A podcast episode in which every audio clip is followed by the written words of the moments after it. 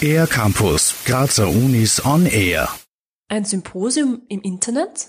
Geht das? Es geht. Cook Senior Scientist und Performerin Magdalena Hovanetz und die Tanz- und Performance-Künstlerin Besa Fernandes bewiesen das am vergangenen Wochenende. Sie verlegten ihr Symposium zum Thema Music Pulse over the Sense ins Internet. Dabei wurden die Beziehungen von Körper und Sound ausgelotet. Ursprünglich hätte es als Live-Event im Forum Stadtpark stattfinden sollen als Austausch zwischen Menschen, die trans- und interdisziplinär forschen und arbeiten, auch auf praktischer Ebene durch Workshops, Konzerte und Live-Sessions. Der Sprung ins Internet war für sie nicht ganz leicht. Es war ein bisschen schwer für uns zuerst ein Konzept zu entwickeln, das uns irgendwie zum Teil glücklich machen würde. Und wir haben bemerkt, aber wenn wir dann auf die Menschen zukommen sind und wir sagen, hey, wir wissen, es ist jetzt nicht optimal, weil wir schon sowieso so viel online abhängen, aber wir wollen euch trotzdem vorschlagen, eine Website zu haben, wo wir kleine Beiträge aufladen können und wir wollen euch einladen, auch an diesen Diskussionen teilzunehmen.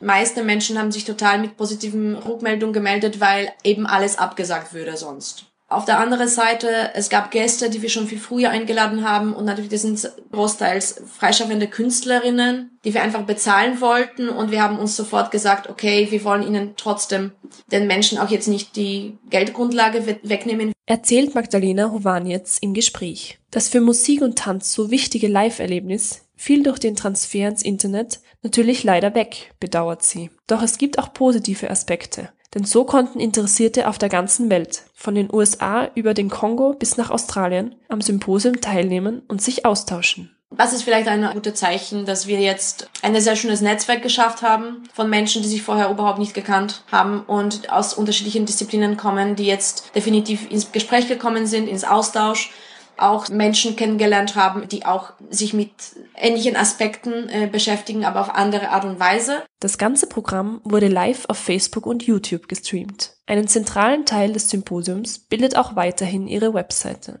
Die Webseite heißt musicpulseoverthesense.net und es gilt jetzt gerade als Plattform, wo diese Beiträge von den Menschen, die sich beworben haben, bei uns äh, geteilt werden. Diese Forscherinnen haben auch die Beiträge ein bisschen angepasst an das digitale Welt sozusagen. Also es haben uns Texte, Videos, Audiofiles erreicht. Und es ist uns auch wichtig, dass diese Webseite auch mehrere Jahre noch irgendwie ähm, funktioniert und dass wir es auch immer dann weiter füttern können und dass es halt auch ein bisschen eine Austauschplattform ist für die Menschen, die sich in diesem Bereich bewegen gerade und erforschen.